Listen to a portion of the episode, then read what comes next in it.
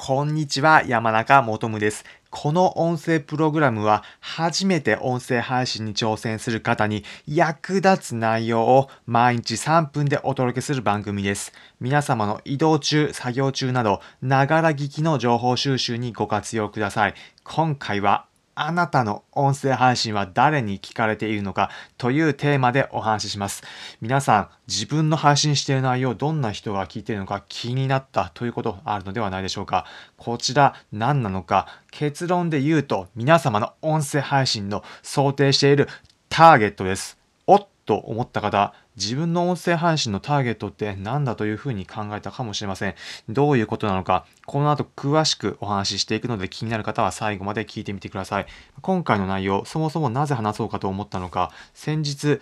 音声配信した内容についてコメントがいただいたので、そちらを最初にご紹介させていただきます。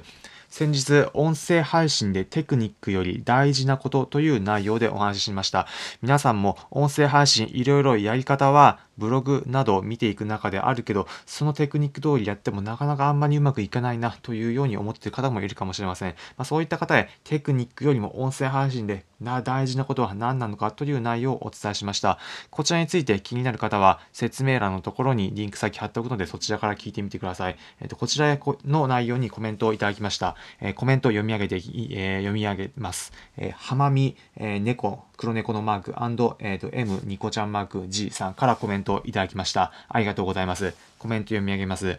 はじめまして、本心かどうか。なるほど。私が惹かれる人、惹かれない人はそれですわ。ありがとうございました。えー、ペコリマーク。ということでコメントいただきました。ありがとうございます。まあ、こちらでも音声配信について、まあ、どのような内容を伝えるのかということにもついてお話ししたんですが、皆さんも音声配信するとき、どういった人に向けて聞いてほしいのかということ、皆様想定されてますでしょうか？皆さんも聞く側だったり、利用する側で一つイメージを思い浮かべていただきたいんです。まあ、例えばなんですが、これから具体例を挙げるので、ちょっと考えてみてください。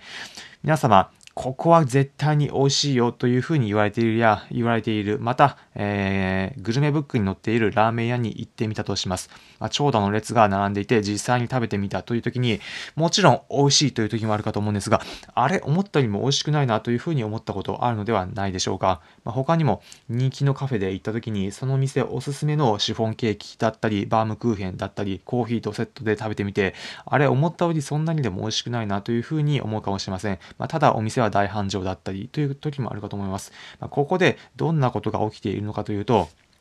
結論で言うと、皆様そのラーメン店だったりカフェだったりのおすすめのポイントのターゲットではなかったということだけなんです。お店側にとっても、この推したいコンセプト、例えば美味しいシフォンケーキだったり、またはリラックスできる内装の空間だったりというところに、ここに、